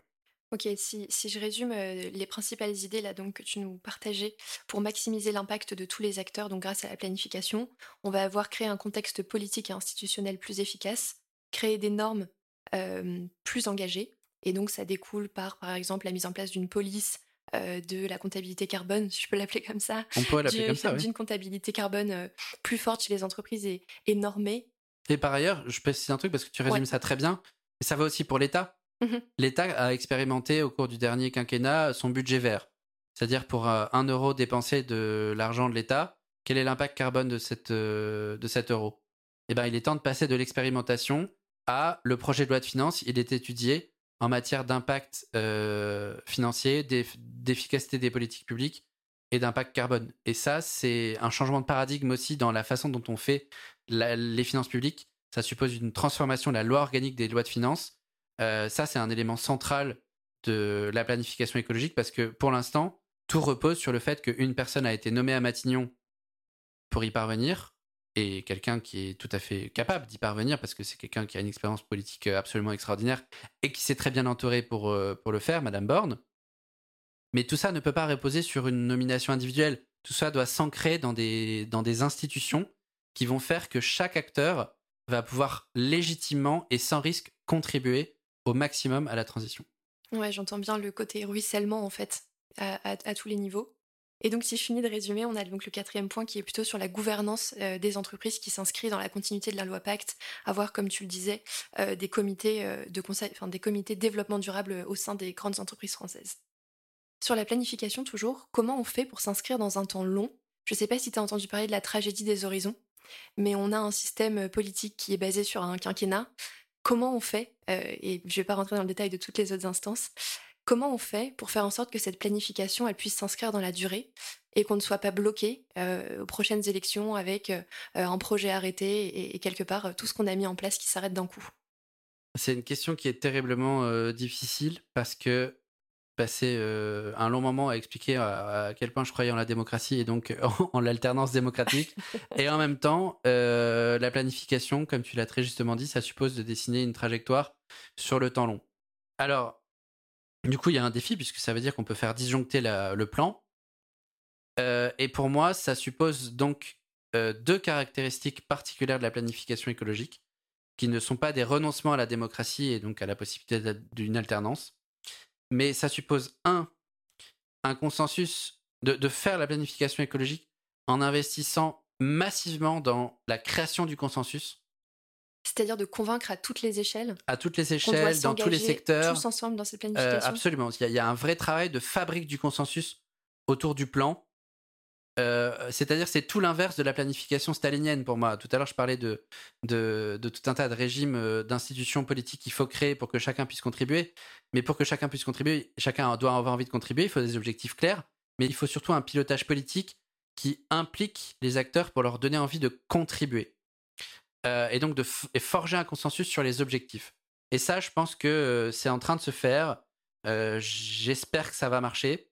Je pense que la meilleure façon de rendre euh, la planification écologique waterproof par rapport à la tragédie des horizons, c'est d'abord de la forger dans un consensus démocratique maximal. Deuxième caractéristique, qui à mon avis est assez contre-intuitive, je pense que la planification écologique doit, je l'ai dit tout à l'heure, être fondée sur des institutions qui permettent à chaque acteur de contribuer à des objectifs parce qu'on évite le dumping, on a la gouvernance qui permet de s'engager, etc. Mais aussi, pas seulement sur des institutions, mais sur des modes de gouvernement qui sont différents. C'est-à-dire des, en anglais, on dirait des micro-feedback loops, des boucles de rétroaction courtes, où on peut se dire, voilà, notre objectif à 2030, à 2040, à 2050, c'est ça. L'indicateur de mesure, c'est celui-ci. Et on fait un point très régulier sur comment est-ce qu'on avance ou on recule sur cet objectif avec les acteurs critiques qui sont déterminants sur la trajectoire de cet objectif-là, par exemple sur la tu gestion peux nous durable. un exemple euh, concret euh, pour le, micro bah, pour le micro-feedback loops, je vais y arriver. Dans la planification écologique, on pourrait fixer, par exemple, je crois que ça a été le cas, un objectif sur la gestion durable des ressources et notamment de l'eau. On a vu cet été avec les problèmes de sécheresse que c'était un problème majeur qui, a priori, va faire que s'aggraver. La gestion de l'eau, c'est pas que l'État qui décide par une loi comment on doit gérer l'eau. C'est euh, beaucoup d'acteurs qui sont concernés, les agriculteurs qui consomment de l'eau, euh, qui consomment de l'eau en fonction de, bah, la météo et donc de, des récoltes qu'ils doivent euh, réaliser, des semis qu'ils doivent faire. Ça dépend des citoyens qui consomment de l'eau, ça dépend des autres entreprises qui consomment de l'eau, ça dépend des collectivités qui gèrent la distribution et le retraitement des eaux usées, et ça dépend des acteurs économiques qui ont créé les capacités, les, systèmes, les, services et les infrastructures pour distribuer et retraiter l'eau. Quand on se fixe comme objectif d'améliorer notre gestion durable de l'eau, de la rendre plus durable et, de mieux gérer les stocks, dans un contexte où par ailleurs le cycle de l'eau est en train de complètement dégénérer à cause des dérèglements climatiques. Si on se parle une fois tous les 4 ans ou tous les 5 ans parce que notre stratégie euh, nationale de gestion de l'eau, elle est euh, elle est à horizon 3 ans, 4 ans, 5 ans et qu'à chaque fois il faut euh, un an pour la mettre au point. Ça c'est la logique technocratique de la planification eh ben, ça va être assez difficile de faire face à une évolution de plus en plus rapide du phénomène. Et voilà. Et donc, ce que j'appelle des, petites boucles de rétroaction qui permettent de mieux gérer les, de mieux suivre euh, le plan, c'est d'avoir une méthode un peu plus agile de concertation avec les acteurs principaux, eux-mêmes avec des acteurs peut-être subsidiaires, de sorte qu'on puisse de façon beaucoup plus régulière faire le point suivre le sujet avec des tableaux de bord euh, beaucoup plus euh, collaboratifs et partagés, avec de la donnée qui soit mise au bien commun, c'est-à-dire qui, soit partagée avec tous les acteurs qui sont critiques dans la gestion du cycle de l'eau, de l'échelle locale à l'échelle nationale, dans le secteur public et dans le secteur privé, de sorte que on puisse prendre des décisions au fil de l'eau, pardonnez-moi le mauvais jeu de mots, et qu'on évite d'avoir un système un peu ossifié alors que euh, la gravité et la fréquence du problème de la gestion de l'eau va ne faire qu'augmenter du fait des dérèglements climatiques. Et pour moi, c'est un peu ça la différence entre une planification euh, un peu soviétique, on a un grand plan quinquennal et on se dit à horizon 5 ans, on va faire ça, et quand on arrive à 4 ans du début du plan, on se rend compte qu'on a fait un quart du chemin, et donc il va falloir faire euh, trois quarts du chemin en un an, ça, ça foire à chaque fois. Mmh Ce qu'il faut, c'est que les acteurs restent en contact constant avec des tableaux de bord partagés constants, des données partagées constantes pour suivre le problème, qui continuent de se parler, qui prennent des décisions de façon beaucoup plus régulière et fréquente, de sorte que le plan, ça soit pas juste un objectif lointain, une trajectoire, et puis euh, des rendez-vous euh, une fois tous les, tous les 36 du mois, mais une sorte de conversation permanente qui permet euh, d'avancer. Et ça, je pense que c'est un mode de gouvernement qui est différent. Et ça, ces instances-là, tu les imagines composées de plusieurs acteurs? Oui, alors je pense qu'en fonction des, objectifs qui peuvent être fixés en matière de, planification écologique, ça doit se configurer différemment. Euh, mais par exemple, tu vois, c'est intéressant, je crois que c'était aujourd'hui ou hier, après son retour de la, de la COP27, le président de la République a décidé de réunir les 50 entreprises les plus polluantes de France. C'est super de, Pour la décarbonation de l'industrie. Voilà, pour leur dire, vous avez un rôle critique à jouer dans la décarbonation de l'économie française. Eh ben, peut-être qu'il faudrait se dire que ce rendez-vous, il n'a pas vocation à se faire euh, que euh, une fois toutes les COP, c'est-à-dire une fois par an. Euh, et puis juste avec le président et les PDG à l'Elysée, parce que c'est un, un moment symbolique fort. Peut-être que c'est un dialogue continu qui doit avoir lieu une fois tous les trimestres sur la base d'une comptabilité carbone clairement établie avec les autorités. C'est ça que je veux dire, c'est que il faut sortir de la logique de le, le grand plan avec le, le, grand planificateur, l'État tout-puissant et des objectifs très clairs, hyper articulés, très technocratiques, etc. Mais il faut, évidemment ça, il faut la vision, mais il faut aussi et surtout des institutions qui permettent à chacun de s'engager au maximum. Il faut que les objectifs soient fixés de façon la plus ambitieuse, avec le consensus maximal dès le début. Et il faut que la planification, ça soit une très longue conversation. Et que jusqu'à la fin de l'atteinte des objectifs, euh, si tant est qu'on s'en donne euh, vraiment euh, des ambitieux, eh bien, on, se parle de façon extrêmement régulière avec tous les acteurs critiques pour pouvoir se... ne pas lâcher la rampe, en fait. Un plan qui est juste une, un rapport sous une étagère, ça sert pas à grand chose. Ça doit être plutôt presque conçu comme l'ordre du jour d'une réunion qui a lieu tous les mois, tous les trimestres, tous les semestres, sur la base de, données objectives et partagées qui permettent à tous les acteurs qui ont vocation à changer la donne de s'engager. Ouais, si, je retiens une phrase là de ce que, de ce que tu viens de dire, si je résume en une phrase, ce serait vraiment que la planification infuse et fasse partie de notre quotidien à tous, en fait. Absolument, et moi, pour aller dans ton sens, je plaide pour que par exemple, tout à l'heure, on parlait de la transformation des entreprises. Euh, au moins dans les grandes entreprises, je suis convaincu que l'avenir, c'est que, au niveau des comités exécutifs, on ait un dirigeant qui soit à la fois chargé de la stratégie, de l'innovation et du développement durable. Et euh, presque que ces fonctions soient intimement liées, parce que c'est là où on peut réellement transformer le modèle économique d'une entreprise au service euh, de la transition. Je ne dis pas que je suis pas anticapitaliste au point de dire où les entreprises doivent arrêter de rechercher le profit et euh, se focaliser sur la transition. C'est pas, pas du tout le sujet. Le sujet, c'est juste de se dire si on s'attaque pas au modèle économique, eh ben en fait, on risque de ne pas transitionner du tout.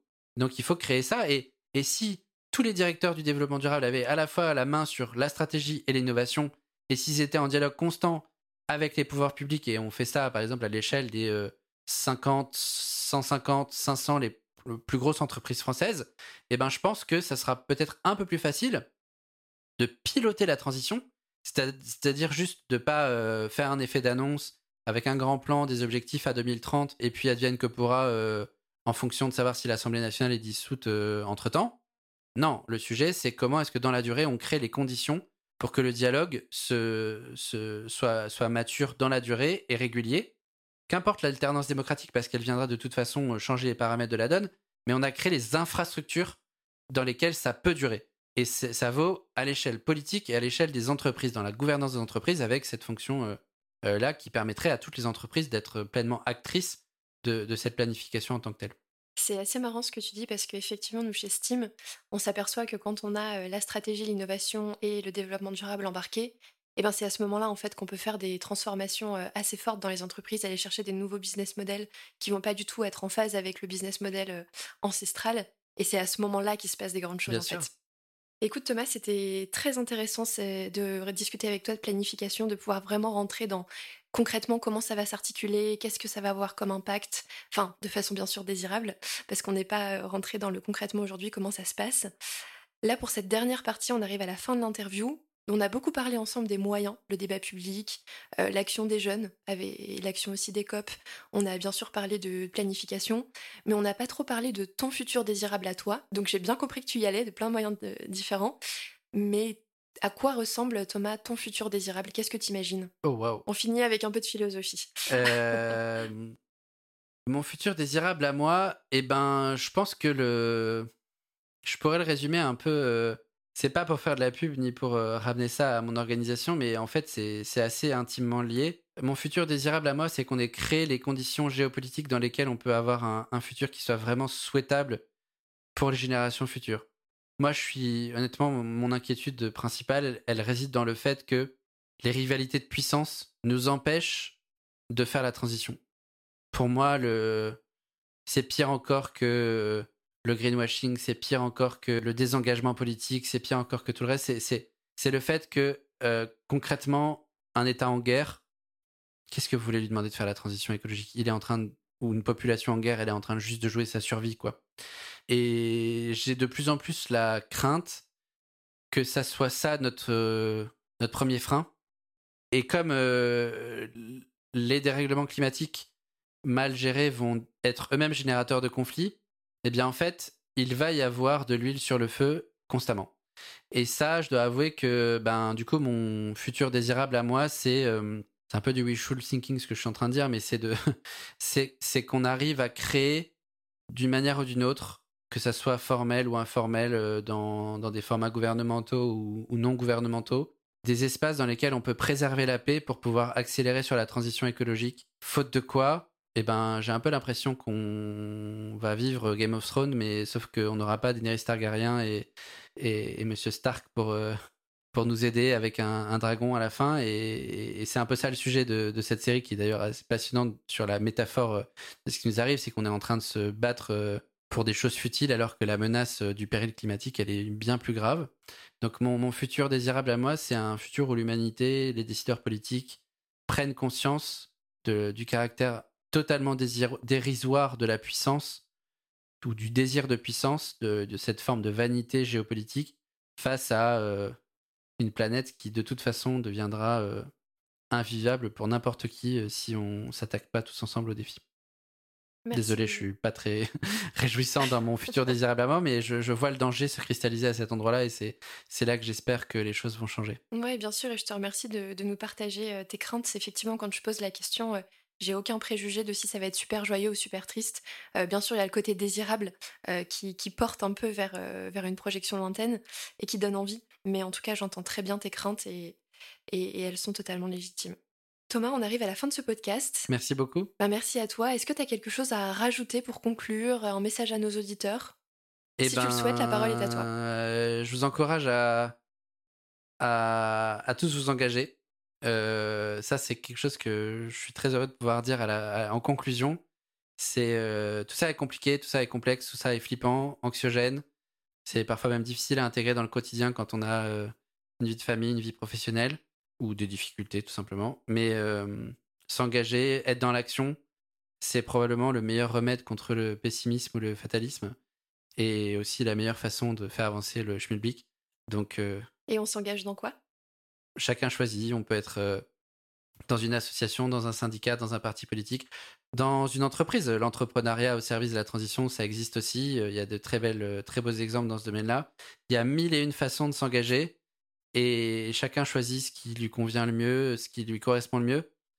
Il y a juste quelque chose qu'il faut pas perdre de vue, c'est que quelle que soit la forme de l'engagement, qu'il soit euh, associatif, syndical, euh, familial, même euh, simplement bien s'occuper de sa famille, c'est un engagement en soi, euh, entrepreneurial, tout ça est politique.